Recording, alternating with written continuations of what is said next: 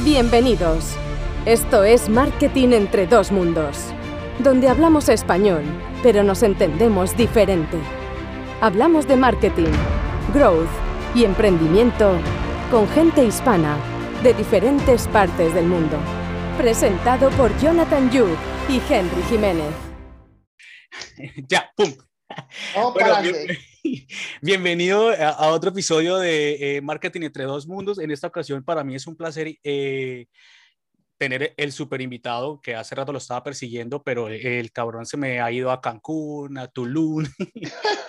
ya empezamos, ma- mal empezamos ya, cabrón. se, me, se me ha ido, se- yo no sé, ha estado en Sydney, ha estado ahora como que mantiene viajando y eso me mola, pero, pero bueno, de hecho la empresa trata de eso. Eh, eh, y pues bienvenido Goico, Goico de Grow Pro Experience, eh, de Que experiencia. no Goico Grill, que no, que no Goico Grill. Que no Marico, a decir, te lo juro que hamburguesa ahora no me mal. mira, no, Te bajo, te bajo, cabrón, te bajo, cabrón. ellos, se, ellos se inspiraron en tu nombre, yo no sé, pero qué pasó. Yo le- pero- Estoy, estoy- estoy hasta, estoy hasta aquí, ¿eh? Todo el mundo, ah, como las hamburguesas. Yo, mira, yo llevo 35 años llamándome Goico. A ver cuánto tiempo llevan las putas hamburguesas.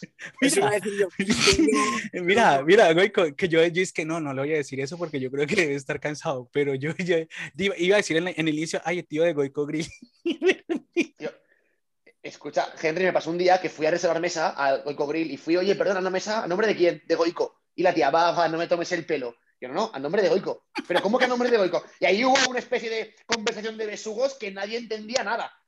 Me fui sin mesa. Me fui Oye, sin pero mesa por cabreado. curiosidad, eh, no se inspiraron en tu nombre, ¿no? De hecho, los dueños son No, no. venezolanos. Mm. Por eso, no, no, no, no se inspiraron en mi nombre. No sé en qué se inspiraron, pero en mi nombre, por desgracia, no. Y, pero, eh, ¿Goico tiene algún significado? Yo me. Es que Goico, Goico es de un futbolista que se llamaba Goico Echea, que era un futbolista muy famoso. También era un portero en Argentina.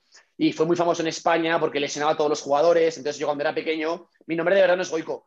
Mi padre me decía. Entonces, "Es que, ¿cuál es tu nombre? eh, eh, No lo digo nunca. Es que eres peor que el futbolista. Donde vas, nadie te quiere. Qué cabrón, dime el puto nombre, cabrón. No, no, no, no, no, no, no ¿Por qué? muy diferente. Y, y, me- y- y menos aún en público, o sea, ¿no? Porque, porque ya solo basta que lo diga para que. No, no, no. ¿Por qué? Ay, joder, pero pues ya me ha puesto a buscar, eh, porque de hecho, mira, Vas a encontrarlo. como Grow Hacker voy a empezar a buscar en Informa ya, a ver quién es el, quiénes son los socios de, Go- de Grow Pro. No lo vas a encontrar, no lo vas a encontrar. ¿No? Te- lo vas a ¿Por encontrar. qué? No, porque no está en ningún sitio, nunca digo mi nombre de verdad. Ni siquiera firmado en las sociedades. Sí, ahí tienes que decirlo. Ahí sí, pero si tú tienes acceso a los documentos de mi sociedad. ah, Es que ostras. confía. No, Y pero aparte, y invierto, aparte, yo invierto a través de mi empresa que se llama Birds and Dogs SL. O sea, que no invierto en el título personal yo. Yo soy dueño de mi sociedad a través de otra sociedad que se llama Birds and Dogs. Ah, pero bueno, qué bueno que me lo has dado el dato. Eso está muy bien. Mierda. Ostras, ostras, qué cabrón. pero eso está muy bien. Bueno, eh, Vale, vamos al lío. Vamos al lío, tío. Eh, bienvenido, Parce, eh, de un colombiano que te admira un montón eh, desde esta parte por acá de España y que, y que, y que cuando escuché la, la ¿cómo, cómo se llama eso? La charla con, con Pablo de. Cherinawen, me moló un montón, tío, porque tu historia es muy chula. De hecho, creo que es para tener varias conversaciones de vida. De hecho, ah, yo creo que podemos escribir un libro tú y yo, yo de mi parte de latinoamericana y tú de por allá en Sydney con la empresa, con Grow Pro. Cuéntanos un poquito quién eres, eh, qué haces, eh, aparte de estar en Tulum y en todas estas partes, que te toca viajar mucho, que me mola, eh, y cómo has llegado a donde estás ahorita. Vale, pues muy fácil. Bueno, eh, Goico Llobet, como has dicho, ingeniero informático de profesión, probablemente el peor ingeniero informático que hay en España. Marica, eres Eh, ingeniero informático, Sí, pero no tienes sí, nada que ver con ingeniero. sí, Te equivocaste soy de carrera, ¿no? Me- eh, no, pero yo, yo cuando me la saqué dije, a ver, una profesión que se pueda trabajar en cualquier parte del mundo Ah, y que todos son en el mismo idioma, que es el de la programación. Y por eso me fui para, para, para informática. Pero ya te digo, estuve trabajando en consultoría cuatro años y junto a mi mejor amigo, Mm. Pablo, que también era co- cofundador de GrowPro, siempre estábamos con la idea de vamos a montar un negocio juntos, vamos a hacer un, un business juntos. Y, y- y lo que nos pasaba es que como él traía su trabajo en consultoría y yo el mío, eh, es muy difícil emprender cuando, estás teniendo un- cuando tienes un trabajo de 9 a 7, 9 a 8. Y, la gente, y, y eso yo lo explico mucho. Esto para mí es importante porque muchas veces queremos tener lo bueno de todo, ¿no? Lo Mm. bueno de un trabajo estable y lo bueno de ser emprendedor. Y mientras emprendo poco a poco, y al final lo que pasa es que no haces ni una cosa ni la otra. Entonces, llegó un momento que yo ya estaba un poco harto del trabajo, lo había dejado con mi exnovia, eh, el, el día a día me aburría con la monotonía, me Mm. veía todos los días que iba a la oficina y ponía el dedo en, la, el, el- el dedo en el... en Un coñazo, todos los días. Y yo decía, joder, con lo grande que es el mundo, y voy a estar todos los días aquí hasta que me jubile pasando por esta puerta. Y dije, ni de coña. Eh, ¿Cuántos años tenías? como 27. Ya. Ya, ya- ya O sea, terminaste chaval, la carrera y... Y trabajé, tra- trabajé unos cuatro años en Barcelona, acabé la carrera en Barcelona, me, me quedé cuatro años en Barcelona trabajando Mm. y cuando acabé la carrera, eh, cuando acabé, de- cuando ya llevaba cuatro años, eh, hablé con Pablo, oye Pablo, tío, siempre estamos hablando de emprender, él había estado en Australia ya y siempre el típico amigo que siempre te hablaba de Australia, oye, mira, tío, yo voy a dejar todo y voy para allá, vamos juntos. Y el tío me dijo, Goico, dame unos meses que arregle con mi novia, que era su esposa y padre de sus dos Ah, ¿qué hijos, madre, eh, y, y- y voy contigo.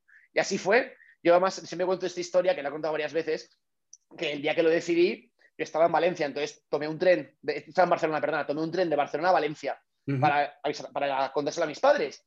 Y entró por la puerta de casa, hombre, Goico, ¿que has venido este fin de semana? Sí, es que mamá, a ver, te cuento que me voy a, que voy a dejar el trabajo, vendo el coche, vendo la moto y me voy a Australia a vivir. Mi madre se me queda así. Mi- la, la frase fue, no hay nada más lejos, yo sí, Nueva Zelanda, pero me interesa menos. Dice, habla con tu padre, habla con tu padre. Entonces yo- es, es la famosa parte, que al final Mm. yo ya tenía 27 años, que mis padres no me iban a decir sí o no, pero bueno, Sí, sí. Cuén- Cuéntaselo a tu padre. Entonces entro y estaba mi padre tumbado en la cama con una toalla en pelotas, con la toalla puesta y leyendo el periódico. Entonces el tío hace, baja el periódico así, ¿qué pasa, chaval? Yo, buenas papá, es que verás en el trabajo, quiero emprender, tal, tal, y me quiero ir a Australia, no sé qué. Me parece de puta madre. ¿Algo más?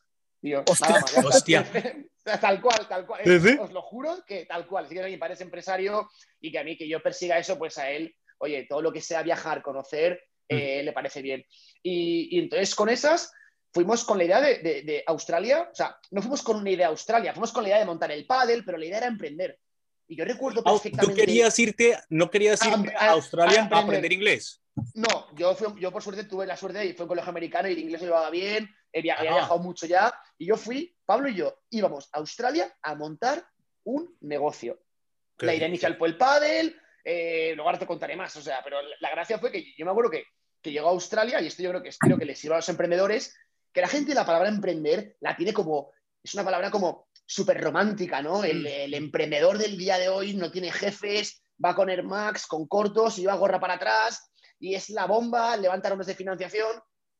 Yo cuando llegué a Melbourne el primer día, que compartía cama con mi primo que me acogió en su casa Mm. unos días, me levanté por la mañana lloviendo toda leche y yo dije, ¿qué cojones esto de emprender que me han dicho a mí? Que he vendido el coche, la moto, me ha dejado la novia, mis padres, amigos y estoy aquí. Y aparte, yo llegué un martes y el jueves estaba ya trabajando en un catering, fregando platos, trabajé en Zara, en las carreras de galgos, carreras de caballos, clases de español, de informático, dishwasher. O sea, hiciste de todo. De todo, de todo, porque claro, Australia es un país muy caro. Sí que es verdad que Australia te permite eh, financiarte con esos trabajos de batalla, de barro que llamamos, pero yo os digo una cosa, yo he estado 12 horas fregando platos Una mierda, y, ¿no? quien, y quien diga que le gusta fregar platos es un mentiroso. Mira, Mira, contándote verdad. esa anécdota, anécdotas de, de que yo he estado aquí en España, a mí- ayer se lo estaba contando un amigo, eh, HP hace un, un congreso mundial cada año en IFEMA, ¿eh? Y. Henry, aquí donde lo ves, estaba con una piruleta en pleno paseo de la Castellana, ayudando a la gente 12 horas.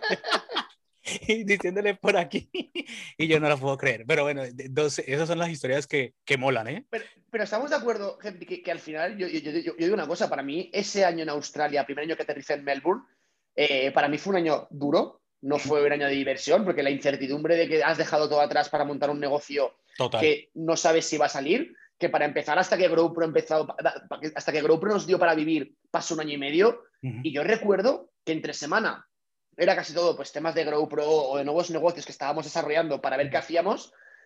Y cuando llegaba el fin de semana y me tocaba ir a Zara, era un drama. Y el segundo drama más grande que había era, yo los sábados por la mañana también trabajaba en la universidad y yo repartía cafés, ¿no? Coffee, coffee. Ay, sí, sí, sí, esa historia me la escuchaba. Claro, claro. Y sa- Pero ¿sabes qué problema había con los putos coffees? Que como hay una, hay una diferencia horaria de España a, Australia de ocho horas más, los sábados por la mañana eran los viernes por la noche en, España.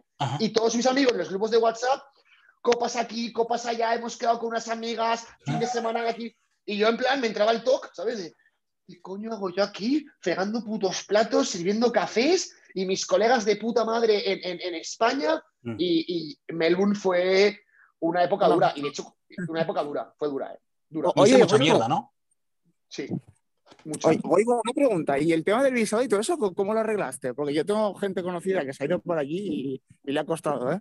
Yo, mira, yo he estado con visado estudiante unos tres años y medio, luego he estado con Work and Holiday, visado de turista, y mm. ya al sexto año, sexto, séptimo año casi, GrowPro me hizo un contrato de trabajo, como que yo trabajaba para, para GrowPro, pero quedarte en Australia para vivir y conseguir un trabajo cualificado no es imposible, es, muy es, es, difícil, es muy difícil. Es difícil, es, difícil. Es, muy difícil. Pero bueno, cuéntanos, dentro de esa comida de mierda que a veces es bueno, ah, no, es muy chistoso con el ser humano y, estarás de acuerdo conmigo porque también yo vivía de puta madre en Colombia, es la verdad.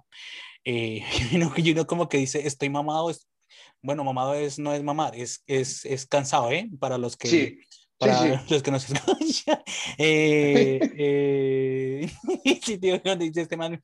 Eh, y uno viene acá y uno dice, joder, he dejado todo que hago aquí, pero después de que ya pasa el tiempo y empiezan a funcionar las cosas, tú dices, es lo mejor que he hecho. ¿Sabes lo que te digo? Aprendizaje. ¿O cómo lo viste tú? ¿Cómo lo viste? Henry, para mí, Australia ha sido mi casa yo tuve que volver el año pasado porque entramos en lanzadera, bueno, esto luego ya lo, comentaremos, entramos en lanzadera, tenía que haber un fundador aquí en, lanzadera on-site para representar a la marca, pero a mí la vuelta de Australia a España fue dura. Yo tengo 35 años, la mayoría de mis amigos están casados y con hijos. ¿Vos no, no? Australia, yo, no, yo estoy. Eh, yo estaba en Australia viviendo, yo Peter Pan, Peter Pan y luego haciendo lo que más me gusta a mí, que es desarrollar Me encanta, Peter Pan me encanta. viajando arriba para abajo, montando eventos, creando la identidad de GrowPro y, y, la vuelta ha sido un push de madurez que no sé, no sé si es lo que realmente quiero. Pero bueno, aquí estoy claro, pero hablando, contigo. para Valencia por el tema de lanzadera, me imagino, porque sí, por ahí escuché, y tiene que haber un fundador. Pero tú eres el que está entonces en Valencia y el que te ha tocado. ¿Eso fue por sorteo o qué? No, porque justamente eh, Pablo, eh, mi cofundador conmigo, está en ¿no? Un, trabajo en Australia, tal, todo, y se fue, y entonces estaba yo y, me quedé yo. Lo cual tiene una cosa, eh, para mi lanzadera ha sido un gran aprendizaje. He pasado de relacionarme en Australia con gente de 23, 24 años a entrar en un hub donde he conocido un mogollón de empresas, mm. he aprendido otras empresas, ha sido un ambiente mucho más startupero, pero corporativo, mm. y para mí ha sido un salto de madurez brutal, brutal. Y ¿eh? o sea, ya te van a casar y vas a tener hijos. Yeah, yeah, yeah, yeah. Respira, Paquito, ¿eh? Respira, Paquito. No nos pongamos nerviosos, ¿eh? Mira. Las preguntas finales llegan al final, ¿no? Mira, pero lo que, lo que más me encanta es que tenés la misma energía que yo, porque tenemos 35 años. No, yo tengo, ah, yo, yo llegué a los 30, ¿eh? Yo no, yo tengo 30, yo, a mí, yo me quedo en los 30. A mí me dicen cuántos años tiene usted. Yo, 30. ¿Cuántos aparento? Tengo 50 y 30. Joder. 30, ¿qué te pasa? Tú eres el que crece, yo no. De hecho, en Colombia hay una señora, una, una, una tía que yo escucho mucho, y me dice: la, la, la edad está en la mente. Joder, pues me quedé en los 15. pues yo 16, creo, ¿eh? O sea, estamos ahí. y, es la mejor forma. Jonathan, yo creo que es el más maduro de nosotros dos. Jonathan, ¿cierto? Pero eh, bueno, cuéntanos un poco. Estando en Australia, hiciste todo esto, comiste muchísima mierda. Eh, ¿Qué fue lo peor? ¿Cuál crees tú que fue la peor comida de mierda que has tenido en Australia? sí, me acuerdo perfectamente. Mira, trabajábamos para un tío que le llamaban Mr. Paella, que era un hijo de puta explotador, que era español. de dónde era? ¿Se puede decir? Español, Español, te lo digo. Español, pero espera, español, que con 6, 7 años sus padres migraron a, Australia. Fue de los primeros. él, él, habla inglés perfecto. Y entonces, eh, los miércoles, Pablo y yo íbamos a trabajar para él vendiendo sangrías. Y Pablo y yo estábamos 5 horas poniendo vasos hielos, vasos hielos. 5 horas non-stop, porque era cola perenne. Y él estaba luego su mujer. Su mujer un día me dejó, me dejó, pero insultándome, me castigaba en plan, había un chorrito para llenar la sangría y el chorrito estaba a un metro de altura. Yo mido un 85 y me decía, Goico, al chorrito. Y me tocaba estar como de rodillas, así, en el chorrito, con un dolor de rodillas. Y yo decía, la hija de la gran puta esta que me está tratando como si fuese mierda, dejándome. Y de ganas de decir, le estampo el, vaso de sangre en la cabeza y tratándome mal. o sea, tratos vejatorios he recibido con trabajos de batalla. Ya, ya. Sin lugar a dudas. Y no, me han menospreciado y, y, lo he pasado mal. Y te, han hecho sentir mal, ¿eh? Que, que me parece. no. De verdad, de verdad. No, no de, hecho, de... de... hecho, y me gusta, Goico, que toques ese tema porque tú estando en Australia has sentido racismo cuando tenía trabajos de batalla, sí. Hacia los extranjeros. Sí. Hacia, los extranjeros. Hacia los, pero, y, yo un poco también como lo veo es que cuando ya no me fijo mucho. Perdona, pero, pero, pero, pero, pero, pero, eh, para dejarte terminar, creo que eso también ayuda a ser más empático. Es lo que iba a decir. es que iba, a decir eso. Yo ahora me doy cuenta cuando estoy en un restaurante y veo que alguien trata mal al camarero o tal, como yo ya he estado ahí, mm lo veo y, me doy cuenta. Y eso fue un aprendizaje, pero hubo días de llegar a casa, o incluso en Zara también. En Zara también hubo una, una alemana que me intentó hacer bullying. Cuando entré a la, oficina, al ¿Porque era muy alto? No, porque era español y era alemana. Y entonces yo, claro, pero yo le dije una cosa a la alemana, le dije, mira, yo aquí estoy montando mi negocio. Y si tú quieres hacerme bullying, me parece perfecto. Vas a darme una alegría para venir aquí, porque ella estaba en mi, misma posición que yo, no era ni mi jefa. Y yo le digo, vas a darme una alegría para venir aquí y que tú y yo tengamos una guerra. Y para mí va a ser una diversión, porque yo odio ese trabajo y no quiero crecer aquí.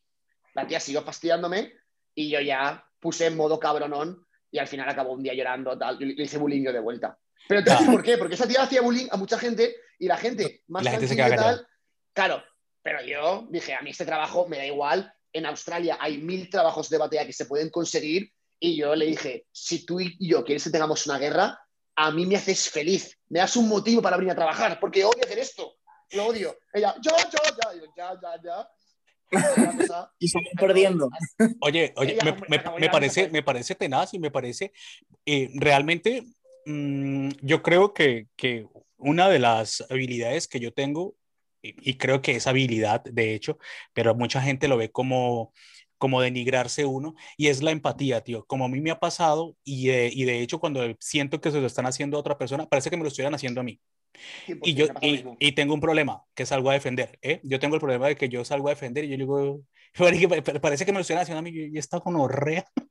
Es verdad. Es que no, no, entiendo por qué, o sea, y no lo entiendo aún en estos tiempos de la, de la humanidad, que a veces siento y digo, marica, merecemos un meteorito, literal.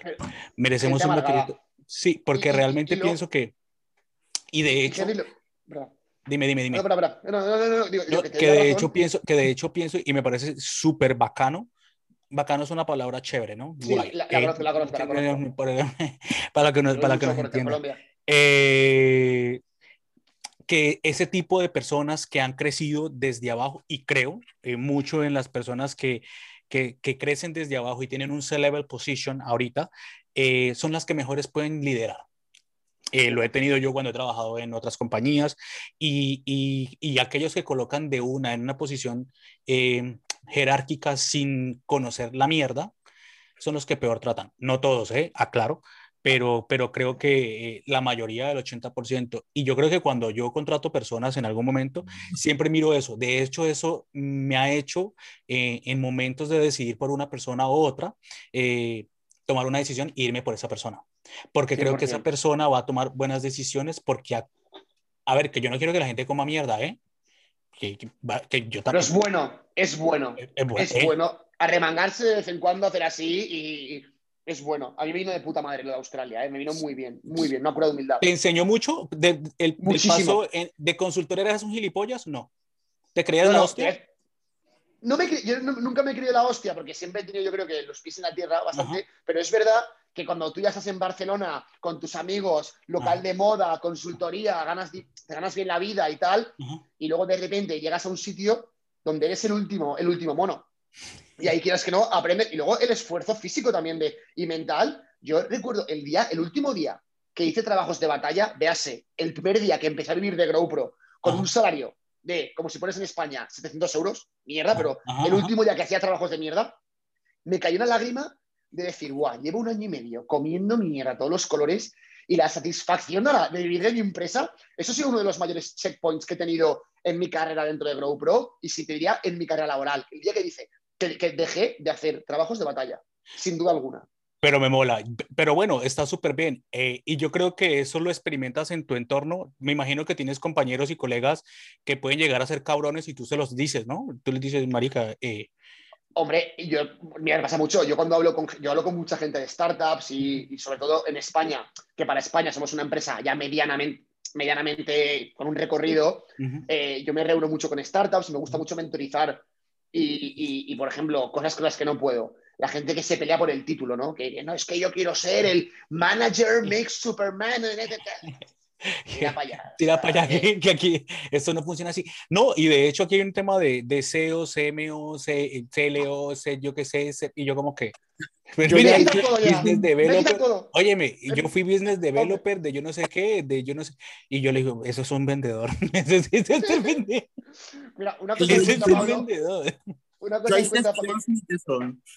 Eh, una, una cosa que cuenta Pablo, que en Australia con el naming son súper anglosajones, el portero de un edificio, el Mm. portero, lo llaman building manager. Building manager, o sea, en plan, la palabra manager la meten ahí y es el, que está en la puerta el que te da el correo. ¿Sabes? Sí, sí, sí. Es, es- es muy, muy fuerte. Y, pero bueno, eh, yo creo que ahí, Henry, te hemos perdido. Hasta Sí, sí, sí, te- te escucho. Entonces, nada, pues digo que ahí también la parte del naming o el cómo tratar a los empleados, eh, ahí aprendes mucho cuando has comido barro. Y al final eso es una cura de humildad y fue un año y medio, ¿eh? que no fueron dos semanas, fue, fue, fue bastante tiempo. Fue tiempo, fue tiempo. Mm. Pero me gusta. Bueno, ahorita hablemos de, de, de esa comida de mierda que, ¿y qué pasó con Mr. Parrilla? ¿No les dijiste nada? Eh, No, yo a ver, no volviste, a ver, espérame, no volviste a que te sirviera ella. no, Esa- no, a, mí me, gu- a mí hice- me gustan esas venganzas, esas venganzas son chulas. lo que hice yo, lo que hice yo, lo que hice yo fue el fin de semana siguiente, nos llamó para ir, íbamos Pablo y yo, y él iba con el staff súper justo, porque quería cada dólar para él. Y ese día eh, cogimos trabajo en otro sitio. Y cuando llega, pasan 15 minutos, me llama por teléfono, oye, Goico, ¿dónde estáis? Y yo, mira, que al final nos hemos dado cuenta que no queremos trabajar para ti. ¿Que no queréis trabajar para mí? Me cago en vuestra puta madre, no sé qué, tal. Y yo cada insulto que me decía y ver que él estaba cabreado, era como, oh, una alegría. Sí, a mí esas cosas me sientan bien, sé, te lo digo, soy bastante... Oye, pero no volviste, eso, Mr. Parrilla me imagino que es una cosa de comida, ¿no? Bueno, Mr. Paella, Mr. Pae- Paella. Mr. ah, Mr. eh, Paella es una cosa de, de comida, ¿no? Sí, era de servir paellas y sangrías. Y te- existe todavía. Creo que sí. El tío, ¿sabes cuánto hacía un miércoles? ¿Cuánto facturaba un miércoles solo con sangrías? ¿Cuánto? Vendía 7.000 vasos de sangría a 7 dólares. 40, casi 50 ¿Y cuánto te pagaba la hora? Eh, 15 dólares la hora, que es, under- que es por debajo del salario mínimo. Me pagaba en cash, como cobrar aquí en España 3 euros la hora. Ajá, ajá. miseria. Y ahí, Pero vuelvo y te digo, no volviste ya trabajando en GoPro, soy el puto amo, eh, No. sírveme sangría. América, No, eh, esa- esas son las mejores. no, esas son las... Eso es verdad, es verdad, pero esa es la puta que hay en eso, que es tan hijo de puta que el tío de solo compensar que yo le estaba pagando 7 dólares por la sangría, ella se iba feliz. Lo cual, Ya, aparte es un tío, es un tío influyente, aparte- y luego es un tío influyente en Melbourne. No quise, este dije, ah, pasé de él. La que era hija de ¿Tú puta. qué opinas de ese, de ese tema de las personas que son influyentes y que son hijas de puta? Yo, le perdona, pero yo prefiero alejarme de todo ese tipo de gente porque para mí no Fuera. es, no me genera Fuera. ningún, a ver, es, es, es mi, es mi punto de vista, entiendo el postureo, lo entiendo bajo una, un tema de cultura, que lo entienda no significa que lo comprenda, ¿eh? Y, y hay otro problema ahí, yo creo también, gente, que con la gente que es influyente y puede tomar decisiones, eh, está muy acostumbrado a que la gente, como decimos en España, Que le baile el agua. Que le- iba a decir otra, pero sí, mejor que le, va- ¿Qué le vaya iba a decir? agua. Que le lamba el culo, algo así, ¿no? Eh, Exacto, correcto. Entonces están acostumbrados a que sus relaciones son muy condescendientes. Ya no son relaciones de tú a tú. Es como que, como ellos saben que todo el mundo quiere algo de ellos, tienen el poder, a algunos, no todos, se les sube. Entonces yo con esa gente igual que tú, y siempre van para siempre van para el Y ahorita, ¿cómo haces, por ejemplo, Goico, con los inversores? Ahora te preguntaré por los inversores. ¿eh? Si los inversores nos escuchan, tapes en los oídos. Pero yo creo que... Eh, porque hay inversores hijos de puta, la verdad. A mí de momento yo no lo sé aún porque estamos con el tema de la firma aún. Hemos recaudado ya todos los fondos, pero estamos firmando. Y espero que no me toquen muchos hijos de puta ya son un poquito pesados. De hecho, hablando con uno, con uno que hicimos un podcast, el de, el de, el de, el de este de Miami, decía, preguntábamos siempre la diferencia entre los inversores de Estados Unidos y los de España y, y nos contaban, ni se sienten los inversores, los de Estados Unidos, ¿eh? Los de aquí, los de aquí tienen una política y si nos escuchan de verdad, que eh, no tiene nada de malo, eh, es que yo he sido emprendedor y no me apetece, o sea, ahorita trabajo freelance y me apetece y, y, y, prefiero así, pero eh, los emprendedores, ustedes, los, los, inversores españoles, quieren invertir en, en un modelo de negocio que se supone que es riesgoso, pero piden un poco de cosas y cuando piden un poco de cosas, molestan. No, no. Me dije Wallestring, yo que pesado darse. El otro, mira, te, te, te, una historia. El, el, otro día estaba en, en, en, Puerto Escondido, en México, y estaba un americano que, que eh, ¿Dónde, ¿dónde es eso? ¿Cerca de Tulum? cerca de Oaxaca.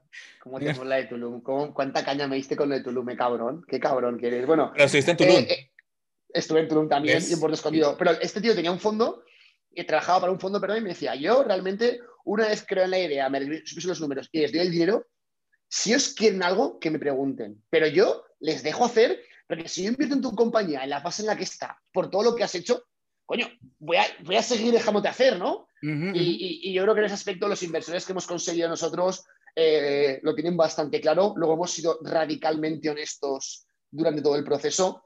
Y, y bueno, naturalmente te diré, pero en principio no creo que haya mucho problema de ese tipo. Guay. Eh, Goico, pregunta. Eh, estabas en Australia, ibas a montar el pádel. Marica, ¿cómo llegó GoPro? Muy bien, muy fácil. Eh, primero a montar el pádel. Luego monté, mientras tanto, porque el pádel era muy caro de montar, ¿vale? Nos pedían unos 120 mil dólares para empezar Hostia. a montar. No, no, una locura. 120 mil dólares, que al cambio eran en esa época 90 mil euros, que no los teníamos. O sea, no los teníamos. No los teníamos. Eh, montamos un negocio de importación de paellas, gourmet, paellas enlatadas. Me las confiscaron en aduanas. Me llamó una tía, una, una, una, una, una de aduanas, diciéndome que too much meat, too much meat y que eso no pasaba por ahí. Y yo, hija de puta, le dije después en un momento de. Porque claro, había, había pagado mil, mil, mil dólares. Parce, en, pero ¿me habías preguntado antes de hacer todo el negocio? No, cabrón, qué fuerte. Eres muy buen informático para. Por ejemplo. Yo soy de hacer, hacer, hacer y cuando vengan los problemas los soluciono. No, que va, no, pero que ahí sí que es verdad que acabas de llegar con ilusión y entreteníamos lo del padre, lo de las paellas. Luego vendíamos aceites a, a, a restaurantes. Una chica de aceites se los vendíamos por restaurantes. Compraventa de motos. Estaba con 15 guerras. Yo ahí lo que quería era saber qué hacer, porque muchas veces la gente dice, guau, es que no emprendo porque no tengo ni idea. Yo fue al revés. Yo me tiro a emprender. Y la idea será la A, la B, la C, la D. Entonces, al final, con GrowPro, cuando Pablo vino a Australia, yo le dije, mira, si te meto en una escuela, me pagan una comisión y encima a ti te cuesta lo mismo. Mm. Lo hago contigo y nos repartimos el dinero. Entonces dijimos, oye, vamos a ir haciendo esto como un cash cow.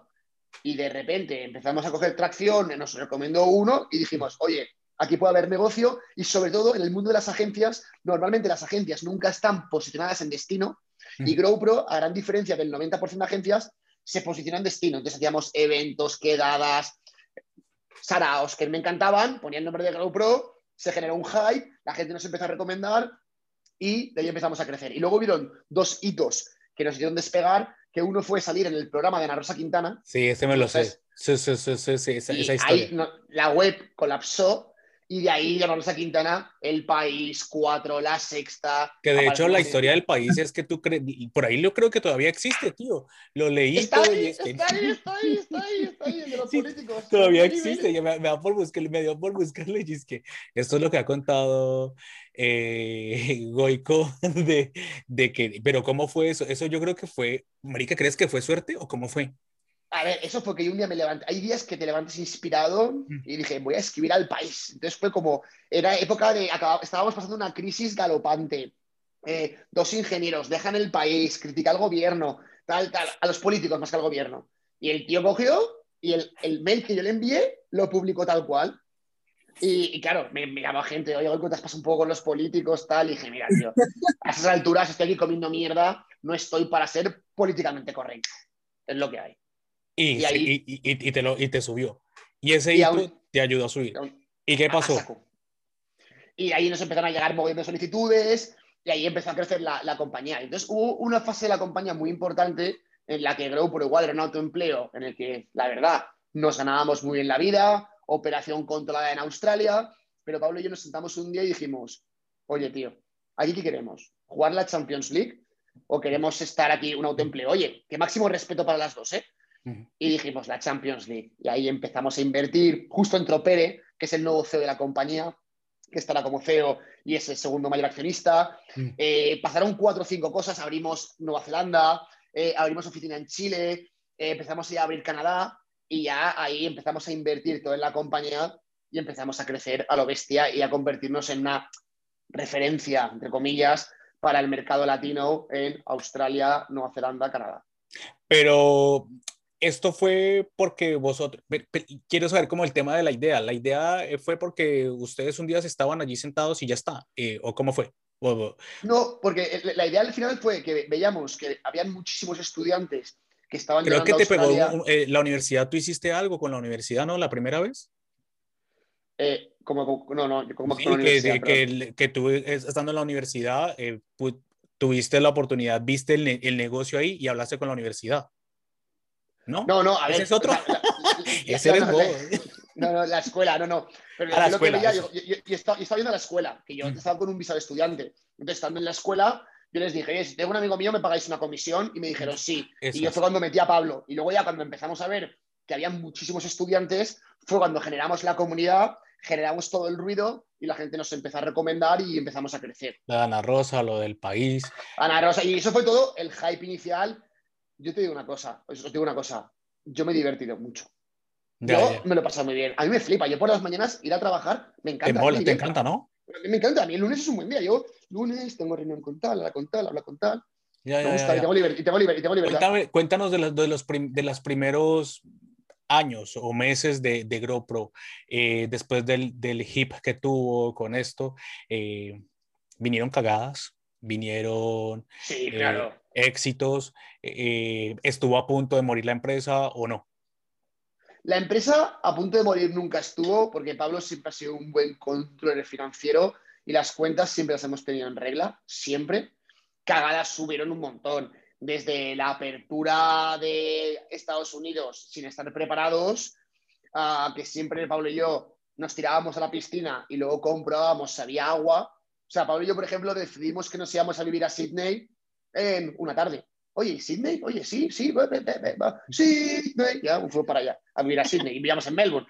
Dejamos la casa, alquilamos una furgoneta, metimos la moto dentro y hasta allá. Hasta, y, quiero tocar el, el, el, la cagada de los socios. ¿eh? Sé que tuvieron un socio. Sí, correcto. No decía. Ahí has tocado un tema ya que, que peleagudo, pero sí. No, pero me gusta. ¿Sabes que me gusta? Porque, porque a mí también me ha pasado y un tema de los socios eh, es complejo, es muy complejo, muy complejo. Se sufre bastante eh, porque uno piensa, e, esto es un tema como de, de casarse con alguien, ¿eh? eh de conocer, o peor. O peor. O peor. Y los divorcios son muy, muy, muy... Sí. Son difíciles. uno, porque la confianza que tú le das a la persona eh, es la que tú esperas recibir, ¿vale? Uno. Y dos, cuando esa confianza se pierde, eh, vienen como un noviazgo, tío, le pasa, eh, el culpable, no soy el culpable, te haces daño, te, te, te lastimas. A ver, yo, y yo soy dicen que hay que ser frío para hacer un C-level position, pero cuando, por ejemplo, Goico tiene su amigo de toda la vida y cuando tiene que cantarles la tabla, se la tiene que cantar, me imagino, y cuando se tienen que enojar, se tiene que enojar, pero cuando se hacen cosas que no se deben de hacer, em, la persona tiene que ser muy profesional para poderlo hacer y hay que separar estas cosas. ¿Qué tal fue eh, esa sociedad? No es necesario que digas el nombre, se llama tal, no mentiras. Eh... No, tranquilo.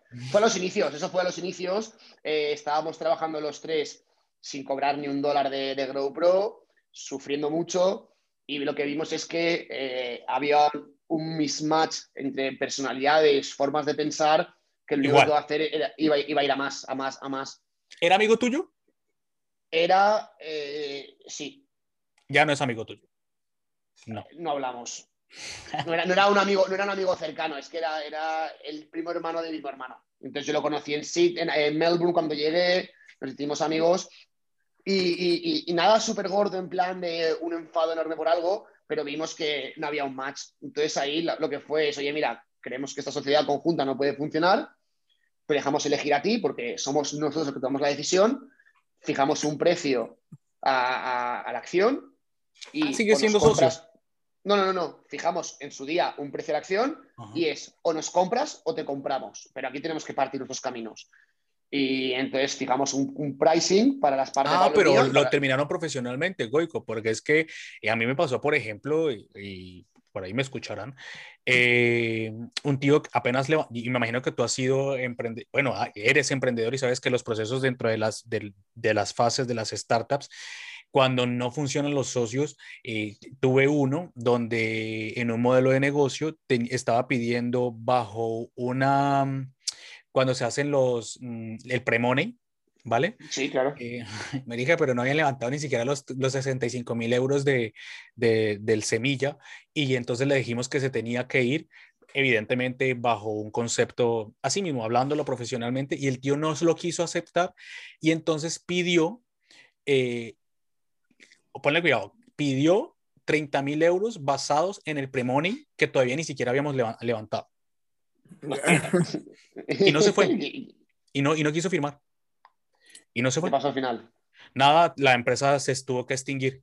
Pero el tío duró todos los años y dijo que era advisor y, todo y no hacía nada. Y, error de los otros dos socios, porque yo vine a entrar después, fue que eh, le habían hecho firmar el 5% y tenía derecho a voto en el comité de administración. Eh, un coñazo, tío. Esas cosas. Nada, seguimos para adelante.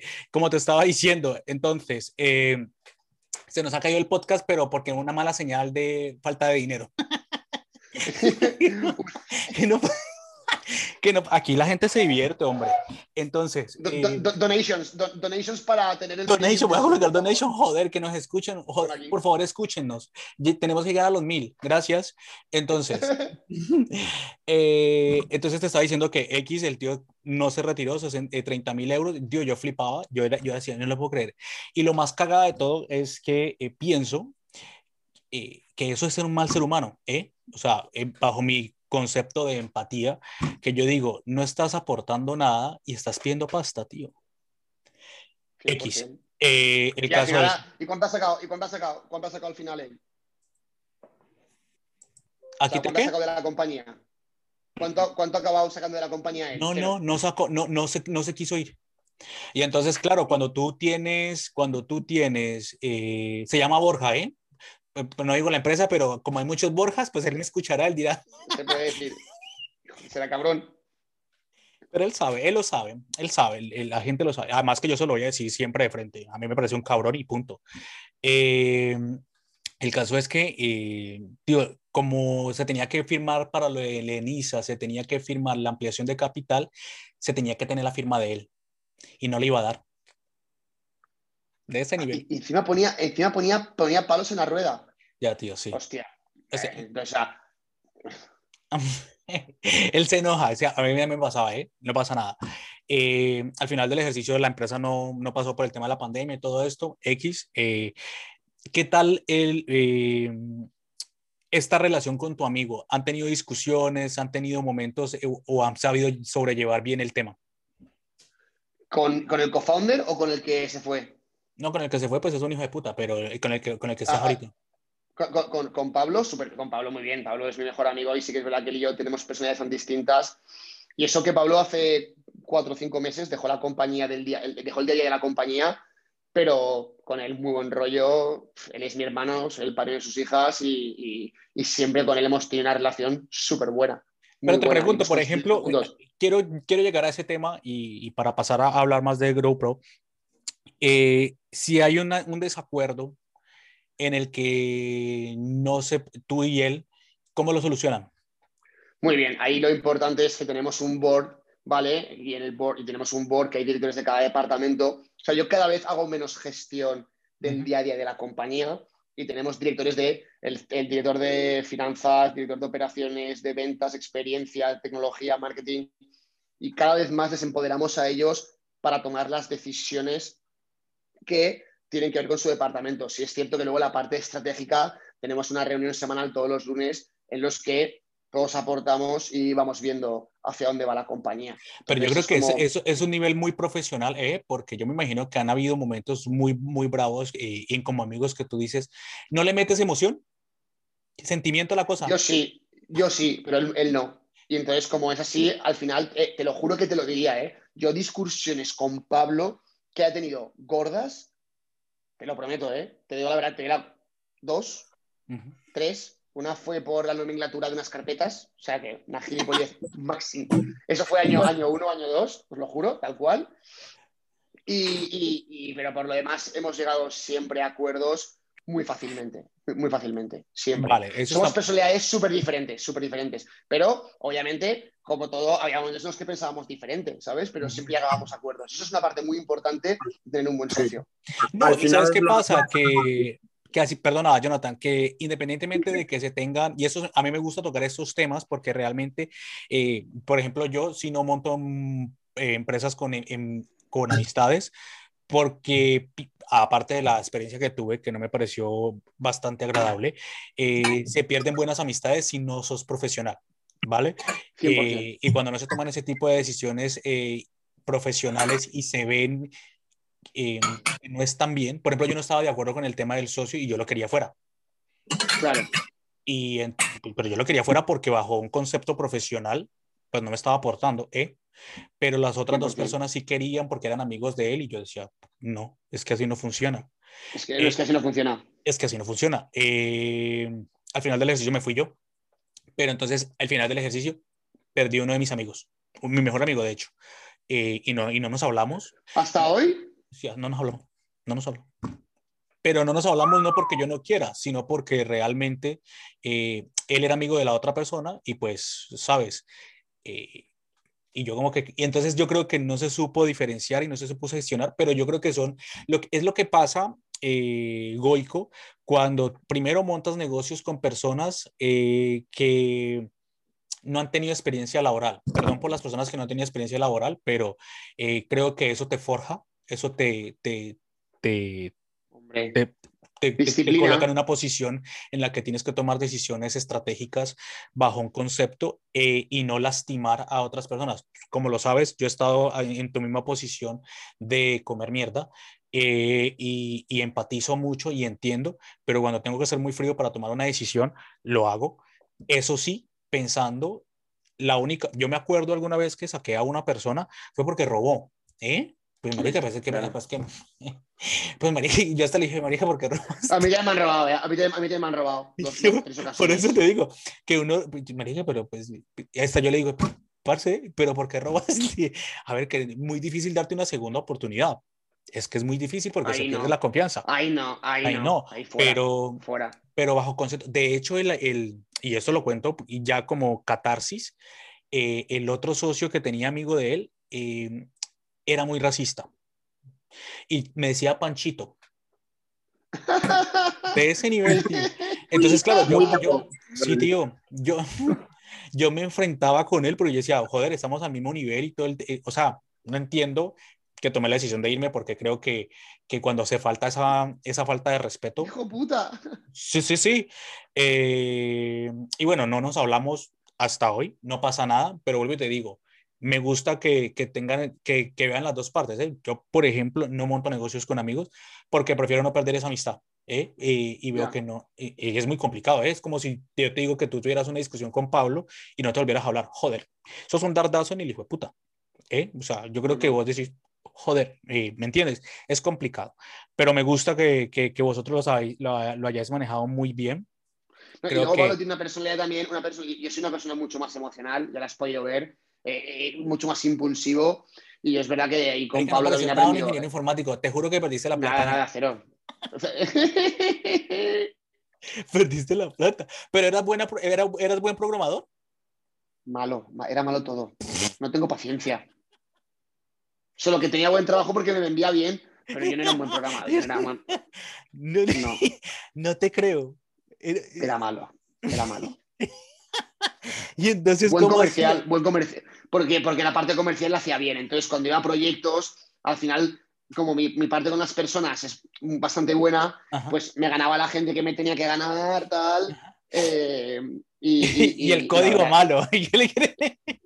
bueno, me ayudaban unos otros, tal, lo iba sacando. Nunca, me encanta, me, encanta, pero eso está muy bien. yo creo que eso es una muy buena habilidad comparado con las, con las otras personas. De verdad, cada uno al César, pero yo creo que en el ser humano el que tenga la capacidad para poder socializar y entender tiene una ventaja frente a otros. Pero bueno, eh, Goico, cuéntanos, eh, GroPro, ¿cómo está ahora? Cómo creció, cómo ha crecido, tío, porque creo que ya son putamente grandes, así seas muy modesto, es, es bueno decirlo. A veces es bueno, eso no significa que seas ególatra, ¿no? Eso significa que te has comido mierda y que mereces reconocimiento. Y eso es bueno hacerlo. Cuéntanos. Pues mira, GrowPro ahora mismo somos unas 140 personas trabajando en la compañía. Como podéis entender, estamos en mitad de una pandemia y somos una empresa travel y es una puta mierda, mm. como son. Pero sí que es verdad que, hemos levantado una ronda y estamos apostando mucho más por una empresa mucho más tecnológica. Seguimos vendiendo a un 60% de lo que vendíamos prepandemia, que ya está muy bien para, para cómo está la industria de travel. Eh, estamos posicionados ahora mismo durante la pandemia, hemos abierto como destino Irlanda, Malta y España. Y sobre todo hemos aprovechado este año, ¿vale? Que ha sido un año, para mí, te voy a ser muy honesto, ha sido un año duro, un año largo, hemos despedido a gente, hemos levantado dinero, hemos vuelto a contratar, hemos hecho muchos cambios de peso. Ha sido un momento en el que hemos podido mirar hacia adentro y ver en qué nos queremos convertir. Porque cuando tú estás en una empresa como GrowPro que iba creciendo al 100% anual, que entraba dinero, crecías, abrías países, tienes poco tiempo para parar y decir, vale, ahora hacia dónde quiero ir. Estás todo el día trabajando. Entonces, ahí es verdad que ha sido, eh, la pandemia ha sido positiva en ese aspecto. Dentro de las les ha servido como, como este año, porque quería preguntarles, de hecho, cómo les estaba yendo al ser travel, cómo han crecido, eh, pero les ha servido este año para concluir eh, en tomar mejores decisiones. Y poner orden en casa. Toda la parte de procesos la hemos rehecho entera, toda la parte de pagos entera. Estamos invirtiendo un montón en tecnología y en una plataforma de B2B que estamos desarrollando. Mm. Estamos invirtiendo en marketing, captando talento, nuevos países y, por suerte hemos podido frenar, respirar y, como te digo, decidir.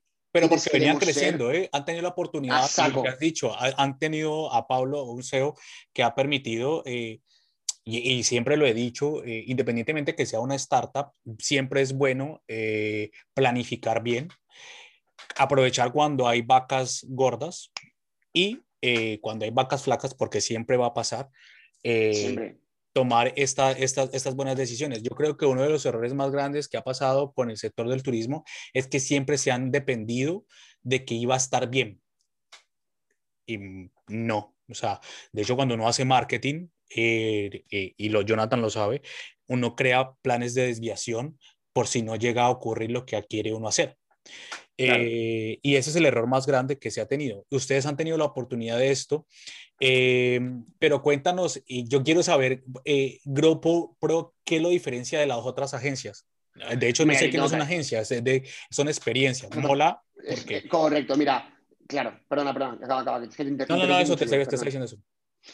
Vale, pues sobre todo GrowPro, la gran diferencia que tiene es que, a, que todas las agencias tradicionales de toda la vida, eh, gente, tú vienes aquí a Madrid, te vendíamos un curso y, y ten suerte en la vida, ¿no? Y, mm. y ve ahí y ya está. GrowPro creció en destino, nuestro ADN es el destino, crear la comunidad, mm. generar eventos, eh, eventos eco, reinventarnos, mm. tema de trabajo, traemos a gente para que les ayude a, cómo encontrar trabajo y estar con el estudiante, del lado del estudiante durante la experiencia del estudiante, que parece que igual no es un cambio muy grande, pero tú imagínate una persona que tiene 20 años o 19, que es la primera vez que sale de España se va con una agencia que le mía todo en Madrid y cuando llega ahí a Sydney no tiene ningún tipo de apoyo, no conoce a gente, no habla el idioma.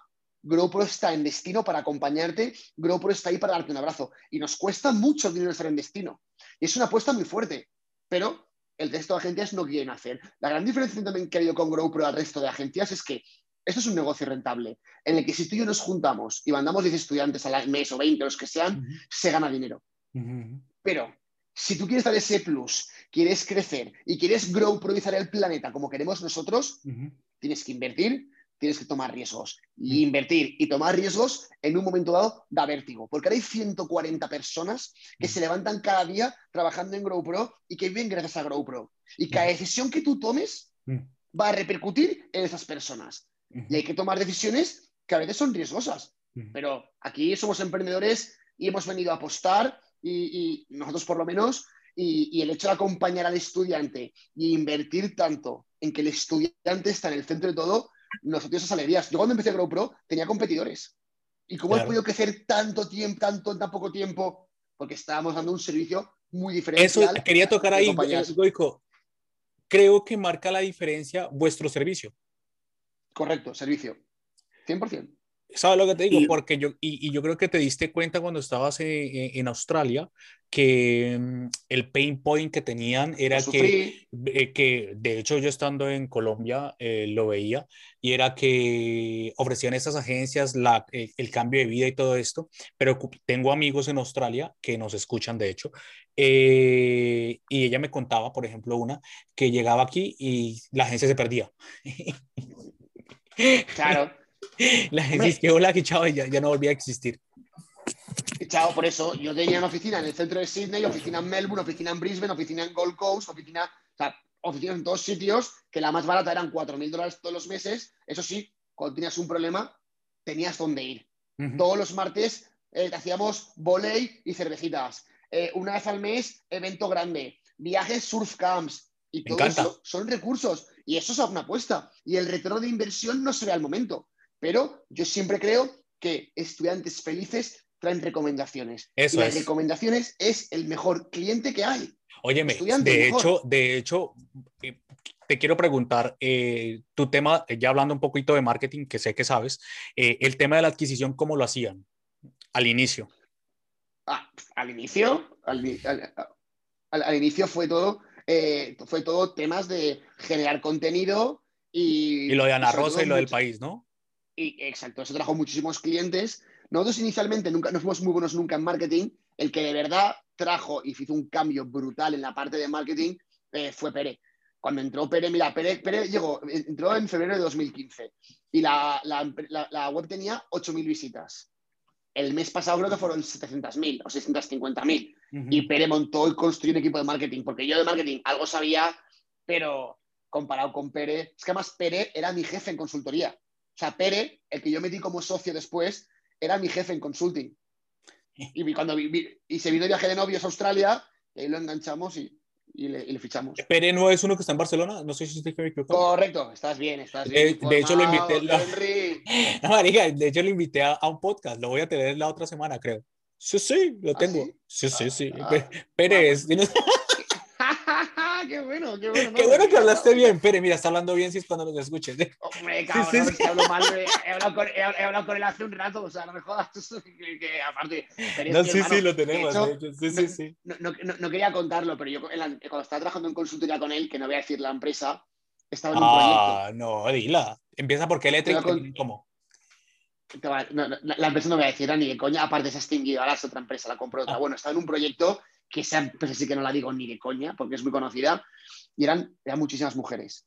Y nos invitaron a la cena de Navidad. Y yo llegué a la cena de Navidad, ya vi un poco más de la cuenta de reconocer ese día, y, estuve intentando ligar con la amante de uno que trabajaba en el departamento de informática. ¿Y cayó? Me expulsaron, no. cayó y casi caigo yo de la compañía. Me expulsaron del proyecto y cuando ya me dijeron, mira, Goico, esto es una falta muy grave, yo no sabía nada, era el amante. O sea, yo, para mí estaba libre. Ya, ya. Y, ¿cómo, estoy contando esto en público? Estoy loco, esto no lo he contado en mi vida en público. No pasa nada, no pasa eh, nada. Hostia, qué cabrón, me, has hecho el lío, me has hecho el lío. no, no, terminé de contar lo que está buenísimo, me gusta. Vale, vale, vale. Y, y, entonces hubo, un gabinete de crisis y Pérez estaba ya, Pérez estaba en un... Hubo gabinete de crisis y todo. Hombre, o sea, era un proyecto millonario casi el director de informática, que es el que decidía eh, quién eran los consultores, dijo, este cabrón le ha tirado los trazos a mi amante, no sé qué, y me quería fuera del proyecto, se montó un revuelo brutal. Y Pere dijo, mira, yo lo quiero en mi departamento, me lo quedo yo, que creo que tiene potencial, y en vez de despedirme me fui con Pere, Pere. Pere, Pere, que, que, cuando. Pere, te debemos la vida, te debemos la vida, hombre.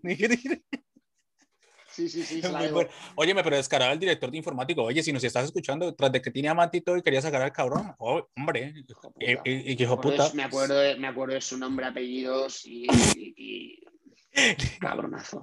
Pero, me, llamó, pero- me, llamó, me, llamó me, llamó consultas, el, el lunes me llamó a consultas, me metió en su despacho y me dijo, no sé cómo tienes la cara de vergüenza de entrar por esta puerta.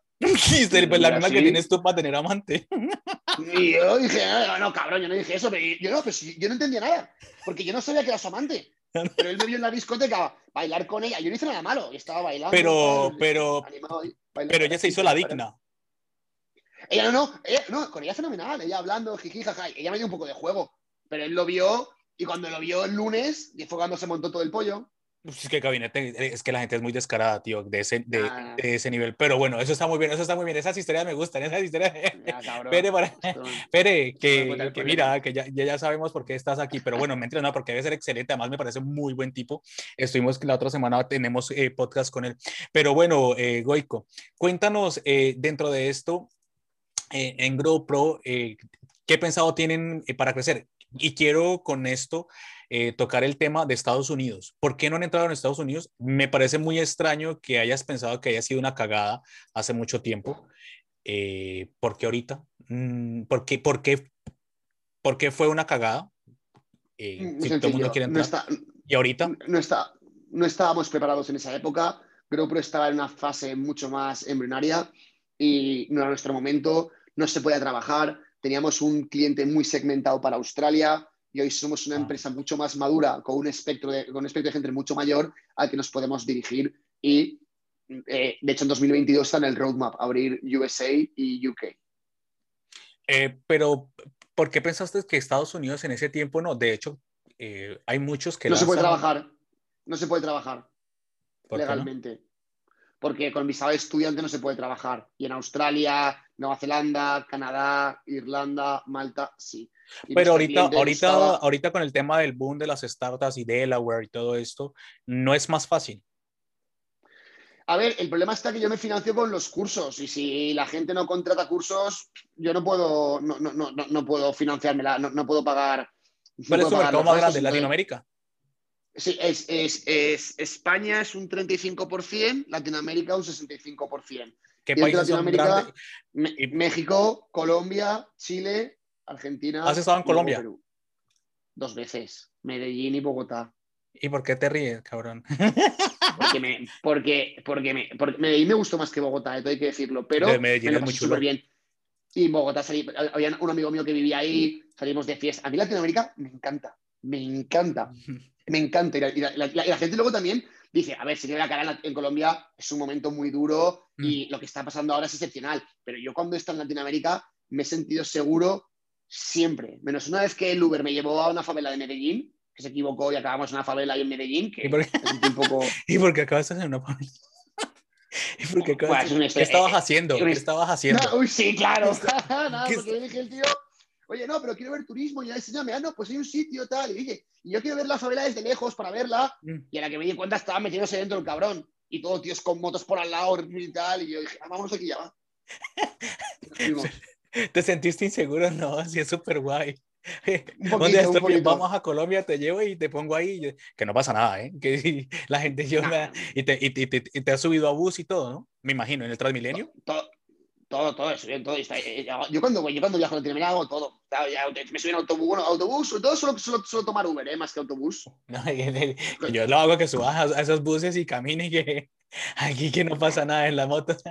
Pero bueno, Lo único el acento, el único el acento. Hay que ir con, porque claro, cuando ven que eres español, pues ya es que ese es el problema. Óyeme, en Medellín, ¿qué tal? Chulo, ¿no? me encantó. Pero Me te encantó, encantó porque es súper Me chulo. pareció bonito. Sí, por la gente, luego la gente súper, me pareció la gente súper abierta, luego en la placita se queda ahí, tomarte unas cervezas. Estuvo, me gustó. Y que las mujeres son muy guapas, eh, hay que ace- aceptarlo. Es verdad. No, no pasa nada. Las que más. que no pasa nada, que, la- que las paisas son muy, chu- son No, muy no, guapas. Sí, sí, Sí, No, de hecho, luego- son las mujeres más y luego- de y- Colombia. Y siempre que he estado en Latinoamérica y en Colombia, me he sentido súper cómodo y luego me encanta la comida. Sí, Arepas. La arepa con huevo. ¿La, la arepa de quién es? ¿Venezolano o colombiano? Que es que no. Mira, mira, yo, mira, mira, los venezolanos pelean por eso, tío. Y yo volteo a mirar y yo, tantas cosas que por qué pelear. Yo, vale, la arepa es tuya. Lo que pasa es que cada uno tiene una, una cosa diferente, pero bueno, no Es pasa como el nada. pisco, es como, es como el pisco, como el pisco entre Perú y Chile. También Sí, hay tío. un tema ahí con el pi- Ya, yo no sé. Y yo, ah, yo, sí, ay, pues igual sirve para emborracharnos, igual sirve para comer. No pasa nada, comamos todos. No pasa nada. Exacto, me parece muy bien, Henry. Muy bien. Eh, óyeme, pero entonces en, en GoPro, en- ¿quieren crecer este año hacia dónde? Ahora, vale, te cuento. El proyecto más gordo que tenemos ahora mismo es la parte de Grow Pro Agents. ¿Qué es esto? GrowPro se ha dado cuenta que en destino somos buenos, tenemos conocimiento de visados, tenemos todos los contactos con las escuelas, tenemos las oficinas, conocemos el país. Mm. Entonces hemos creado una plataforma de e-learning y un software para presupuestar. Entonces vamos a agencias de estudios más pequeñas o que no tienen nuestros destinos o freelancers que se lo quieren montar por su cuenta y se Ah, quieren convertir sí. en agentes de estudios, escuelas de inglés. Vamos y les damos todo el software para que desde el día 3 puedan empezar a vender todos los productos de GrowPro y se convierten en resellers de GrowPro. Ya tenemos los primeros 10 cerrados que están empezando a generar leads y el objetivo en 2025 es growproizar el planeta, por lo civil o por lo criminal. Ajá, ajá, Pero yo creo que la parte de B2B es lo que nos va a permitir expandirnos por muchos sitios muy rápido. Ese es, tu- ese es el modelo B2B, ¿no, Goico? B2B, correcto, que es el que estaba, estoy liderando yo junto a Álvaro Avilés. Acá la, acá la sabandija. No te oigo ahora. No te oigo. El micro ese también hay que cambiarlo, hay que pedir más presupuesto. No te, no te juro que no te oigo. Soy yo, Jonathan, ¿tú le oyes? No, no le oigo. Ah, vale, haz mimo si quieres, en plan, haz como si fueses mimo, ¿sabes? Lo de la cuerda, tal. No sé, por hacer algo. si te- ¿No? Vale, por favor, donar para un micro nuevo para que Henry pueda hablar, por favor. Queremos. Micro nuevo. Spotify nuevo, todo nuevo. No, no, que no se te oye, amigo mío. Sal y no. vuelve a entrar, Henry, eh, ya está. Vale, pues os voy contando yo, ¿vale? Me apodero del podcast. Hola, buenas, mi Vale. nombre es Henry. Eh, me estoy apoderando de su podcast. Seguirme aquí abajo a partir de ahora. Que no, no sé. Todas las donaciones van para ti. Oye, oye, Goico, y, y mientras vamos hablando, mientras Henry soluciona el No sé, problema. Henry, que no se te oye, igual, siguiente. Ponlo, ponlo en. Next. Cuéntame, Jonathan, pre- pregúntame tú, nada, perfecto, cosas del directo. Eh, una pregunta, en lo que estabas hablando de que en cada destino teníais un corresponsal, eh, de verdad, ¿hay una persona de verdad en cada destino? Hay una Física. repite eso, perdón. Claro, claro, no, ¿Hay no. una persona Bueno, física más, más, más, más, más, más, claro, claro. Y unos destinos gordos en Sydney hemos llegado a ser 7, 8 y 10 personas. Claro, claro, para mí es clave tener gente en destino, porque yo lo que estoy vendiendo es realmente eso, que la gente va a estar ahí y cuando lleguen va a tener un apoyo. No vamos a venderte el curso y olvidarnos. Y que si tienes cualquier problema, sabes que tienes la oficina de GrowPro a la que puedes ir. Y eso cambia todo. Estás con el estudiante ahí. El estudiante realmente, cuando hace los papeleos, ¿a quién cojones le importan unos papeleos? El estudiante cuando de verdad quiere que estés ahí con él es cuando llega a destino. Y ve que eres un evento, una barbacoa, estás con ellos, mola un montón. De hecho, a ver si tengo aquí una... Es que claro, no sé si se va a ver bien, pero... Mientras, a ver, eh, Hen- Henry pasa a ser oyente. Sí. Mira, yo por ejemplo, mira, ¿eh? Esto es un evento que hicimos, un torneo, a ver si se puede ver, ¿eh? No sé si se verá muy bien, pero... Eso es un evento, no se ve, que... ah, porque tengo el background de mierda. Mira, mira. Sí, sí, sí, ahí más o menos. Ah, ah, ah. Un evento de grupo, eso soy yo que se levanta ahí, eso soy yo, eso soy yo, eso Ahí, soy ahí, yo, ahí. Paquito. Ahí está. Claro, entonces al final, toda esta gente... Bastante gente, ¿eh? No, no, unas 200 personas o por ahí. Pues hacíamos ahí paella, barbacoa, un evento de pádel. Luego alquilábamos un autobús y los llevamos a una discoteca. Otro día hicimos una fiesta en una granja. Luego poneros The Farm by GrowPro. Ese evento me costó, esto, esto poco, este pero que se me ha caído, me costó eso.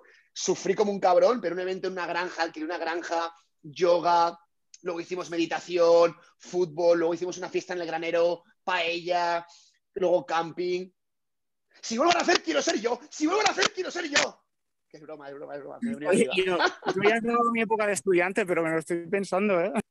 Yo sigo siendo estudiante hasta que me muera. Me encanta porque Henry sigue sin hablar. Y no, que Henry, que no te oímos, cabrón. O sea, que no intentes hablar más.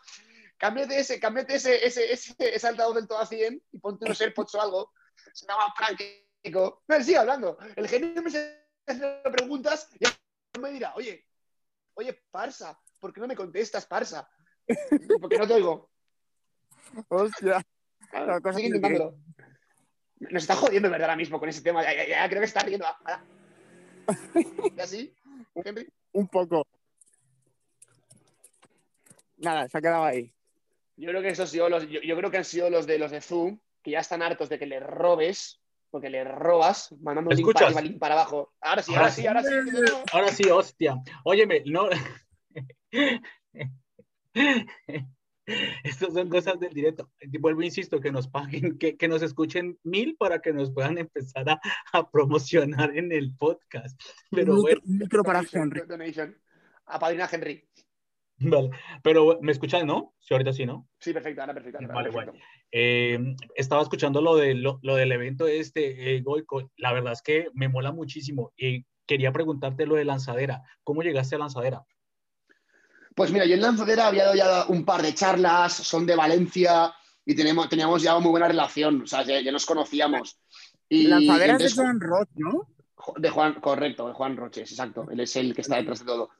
Y, y entonces eh, teníamos ya muy buena relación con ellos y lanzaron un programa que era Scale Up, porque normalmente era para empresas Sí. en fase más embrionaria, y lanzaron Scale Up, que entramos Jeff, Mm, Declarando y GrowPro. mm. Y, y fue súper natural, súper orgánico y, y somos de Valencia, eh, una empresa que tiene una trayectoria medianamente buena, eh, que queremos seguir creciendo, que estamos escalando y, y la verdad es que para mí eh, ha sido toda una experiencia, la verdad, y estoy muy contento. Sí, ha aportado bastante todo lo que tenga que ver con, Sí. con esto. ¿no? Al, al principio cuesta un poco porque no pasas de tener una jefa, pero yo tengo mi jefa de proyecto, que es Marta, que la adoro, que la amo, ¿vale? La amo, pero al principio tuvimos choques. Y lo puedo decir en público, que yo estaba acostumbrado a hacer lo que quería, tal, tal, y de repente tienes que reportar a alguien. Entonces, eh, Marta y yo, primeras semanas, nos tuvimos que hacer uno al otro, pero cuando entiendes el modelo y sobre todo lo que están haciendo, que están invirtiendo dinero para generar un ecosistema de startups, para generar empleo y riqueza. Es que, o sea, su leitmotiv eh, te conquista. ya, me mola un montón. Vale, eh, Goico, eh, vamos a entrar a las preguntas eh, on fire, que las llamo yo. Las preguntas de Henry. Ve, ve- ve preparado, ¿vale? ¿Qué le dirías a, a tu yo de hace seis años?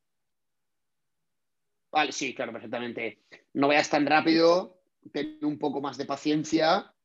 Eh, ¿Tenías paciencia? No.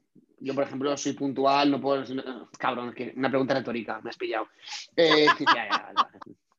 Eh, y, y sobre todo, reflexiona más las cosas, ¿sabes? Reflexiona más las cosas. Que eso lo he ido aprendiendo durante seis años. ¿Qué no volverías a hacer? eh, yo, Henry, hoy te digo, mira, te doy 20 millones de dólares. Yo le menté ya un millón de euros, no, pero 20 millones de euros. eh, y tú dices, ni de ¿eh, Así me pagues los 20 millones hoy. ¿Qué no Ha haría? subido la Henry. Ha subido. ¿Qué no haría? Pues Así tío, yo te va a pago ser los muy 20 millones. realista, pero vale, vale. Eh, hacer algo en lo que éticamente no creo. Porque cuando él toma una decisión que éticamente no me ha cuadrado, la he, la he arrastrado a otro nivel. Entonces, para ir, algo que, que, oye, mi ética puede estar bien o puede estar mal, pero lo que es mi ética al final. Entonces, fallar a, a- a mi ética, 100%. No Vale. hacer caso de lo que ¿Cuál es la lo cagada más grande que has tenido? No me vas a decir Estados Unidos. Y las ya, que, La, ca- que se pueda decir, ¿eh? la Y si no se puede decir, también mola. Pues la del amante del- de tu ex jefe, esa pues. es que- A ver, eh, eh, eh, cabrón, es que eso te la- esa, esa era, esa, esa era para ahora, cabrón, esa era para ahora. Bueno, no, no, no. Eh, la- he, pegado una cagada más grande, pero esa, es que esa es- he, pegado la cagada más grande de mi vida, la pegué con una trabajadora de GrowPro. ¿Qué? No, la pegué, no, pero no, no seas mal pensado, claro, es que mal pensado, cabrón. Con Lidón, vale, te lo voy a contar súper rápido, esta, súper rápido. Eh, Lidón, directora de ópera. esta, es, esta es una cagada que pegué. Es que no, es que esta no puedo contarla en público porque la cagada fue cuéntala. No, hay tan huevón, pues ya, ya, ya lido. Vale, vale, vale, venga, vale. Cuéntala. Vale, Lidón, director- li- li- vale, acabamos de empezar GrowPro. Lidón, directora de operaciones, eh, que fue, llegó a ser directora de operaciones, empezó con nosotros trabajando a comisión desde una ciudad que no está ni la mía. Yo no vivía en esa ciudad. Un amigo mío de España se veía un vuelo para esa ciudad. Creo un grupo en Facebook y les pongo, oye, tal, eh, eh, Diego, queda con, te, te presento a León para que quedes con ella cuando llegues a Brisbane. Vale, perfecto. Me voy por ahí y de repente mi amigo pone en el grupo, dame tu teléfono. Y yo le mando mi teléfono. Y me dice, el tuyo no, el de Lidón. Y yo pensaba que me estaba escribiendo a mí y digo, ¡ay, qué pillo! El teléfono de Lidón, ¿eh? Y digo, pues si puedes, y empiezo a hacer unas burradas, liga con ella, ojalá tengáis sex. Me empezó a venir arriba. Y mi amigo me escribe por WhatsApp y me dice, oye, Goico, no sé la confianza que tienes con Lidón, pero todo lo que estás diciendo lo está leyendo. Y estaba leyendo todo lo que yo estaba. espera, espera, pero yo, aparte, fui un machito capullo que dije cosas en plan de sexo sin control, en plan me volví loco.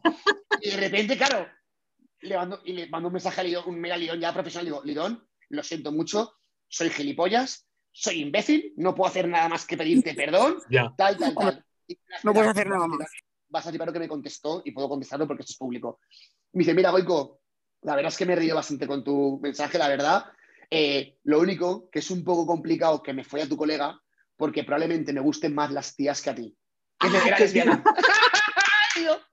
y eres una puta jefa, tal. Eh, y a Lidón la quiero la quiero, la, amo. Muy buena. Muy eh, va, a ser, va a ser complicado tal, tal, porque me gustan más las tías que a ti, no tengo mails por ahí, ¿sabes? Muy buena, muy buena. Al final. Nada, al risas con ella, tal. me, encanta, me, encanta, me encanta, me encanta, la autenticidad. de tío, ¿sabes? Sí, sí, sí, sí, sí. Ahí, ahí, ahí la tienes, mi mayor cagada. Sirve, ¿no? Sirve. Óyeme, ¿qué le dirías? Muy buena. ¿Qué le dirías a un emprendedor hoy? Vale, sí, lo tengo clarísimo. No te dejes llevar por el flow de emprendedurismo, de el rollo startup, anglicismos, que los utilizo también, ¿eh? Y céntrate en hacer crecer tu negocio, céntrate en conseguir ventas y que no te vendan que emprender es todo armónico, idealizado y precioso. Emprender es una cosa seria, dura y hay momentos jodidos. Mm. Así que avisarle de lo que, de lo que le va a venir porque vuelvo a lo mismo, se ha creado un romanticismo alrededor de emprender que no es malísimo, pero tampoco es bueno. Óyeme, ¿qué, te, qué, qué, qué cambiarías en tu vida? Pues tener una novia y tener hijos. ¡Que no! ¡Qué broma! ¡Pájaro! No, pero, no, a ver, obviamente a lo ver, mójate, mójate, ¿qué cambiarías que, tú dirías? sí, me, sí, te voy a decir, sí, te voy a decir una cosa. Eh, me he convertido en una persona muy egoísta, en, las, en, la forma de viajo por el mundo, estoy aquí, estoy allá, eh, podría estar más encima de mi hermana, de mis padres, de mis amigos, y voy muy a la mía. Y soy una persona egoísta en ese aspecto. No soy egoísta con lo material, con lo material soy cero egoísta porque le doy poco valor a lo material, pero con mi tiempo sí que lo soy y eso lo podría mejorar mucho. Vale. Hostia, esto me sincera mucho aquí, ¿eh? Sí, sí, que está muy bien, ¿eh? que me mola, que, es, que aquí se, han, mojado muchísimos. Eh, ¿Qué le podrías decir eh, a, aquellos que son gilipollas? Sois gilipollas y no lo con vosotros directamente. Yo con los gilipollas no pierdo mi tiempo. Porque te dice una cosa, para mí lo más importante y lo más valioso que tengo es mi tiempo y cada vez más miro en qué lo dedico. A que es gilipollas, es que, eh, ¿cómo es? No hay mayor desprecio que no hacer aprecio pues eso para mí es un leitmotiv. Y me ha costado, ¿eh? porque soy emocional en esta vida y cuando alguien me ha hecho algo he querido devolvérsela y ahora muchas veces digo... ¿Sí? ¿Te pasa que, has sentido esa emoción de devolvérsela? Buah, mira, con un, con un estudiante un día que me lió un pollo, un estudiante, pero encima no tenía, este, este caso no tenía razón, ¿eh? yo me he equivocado con cosas de GrowPro y hemos hecho cosas mal y ha mm. tocado arreglarlas, pero en este caso concreto no tenía razón, me insultó en público yo me fui ese día a casa. No, no, pero eso fue heavy, heavy, heavy. Y le había ido a conseguir trabajo a su, a su novia, todo, había estado encima de él, amigo de un amigo. Bueno, y me empecé a insultar un día en el club de padre en el que estaba con gente delante y me fui a casa llorando. Ya, de rabia. Normal, que no pasa nada, ¿eh? no, te lo juro, pero no, no, no lo digo. Pero fue más, fue, fue, de rabia, de, llorando de rabia. Yo, a mí no me pagan para hacer esto, me dejo la puta vida, porque yo de verdad creo en lo que hago. Y, y ese caso. Mola. Y ahí, ahí con el tiempo, leí el mail hace poco que, les envi que me envió luego después, luego leer, y he dicho, es que si me lo encuentro por la calle directamente pasaría de largo. Ni, ni leería nada, fuera. Ya. También tiene una cosa, si un día, por lo que sea, mi vida se cruza y me tiene que pedir trabajo su mujer o que tampoco soy gilipollas, ¿sabes? me gusta, perdono, esa forma de ser. olvido, perdono, pero que si tal vuelve, vuelve, vuelve. Sí, sí, sí. La última pregunta, y esta sí es em, que me gusta, que me la acabo de inventar, ¿eh? que yo esto no tiene libreto ni nada. eh, ¿Qué te falta por hacer? América no sabe decir que mujeres y, hijos, nada. ¿Qué te falta por hacer? No. Esa es nueva y muy buena. Pues tío, ¿sabes lo que me gustaría de verdad, de verdad, de verdad, de verdad? El día de mañana, poder tener, poder ayudar de verdad a otras empresas a crearse, a construir, mentorizar, y eso me gustaría mucho, mucho, mucho hacerlo. Así como dices formar una familia, no sé si la voy a formar, el hecho de poder dedicarme full time a ayudar a otras empresas, una especie de aceleradora, incubadora, hacer eso, eh, eh, me encantaría. Guay. Me gusta un montón. Vale, Goico, eh, hemos, he de serte honesto que es la primera vez que la he pasado de putamente muy bien. Eh, eh, se ha caído dos veces el, cosa, se ha ido el audio, no pasa nada. ya saben, por favor, escúchenos donaciones. Eh, y aparte de eso, que me gustan este tipo de, de podcasts porque hemos hablado de todo, de cómo se crece como persona, de cómo no, hay que ser auténtico, tío. Te agradezco un montón por estar aquí.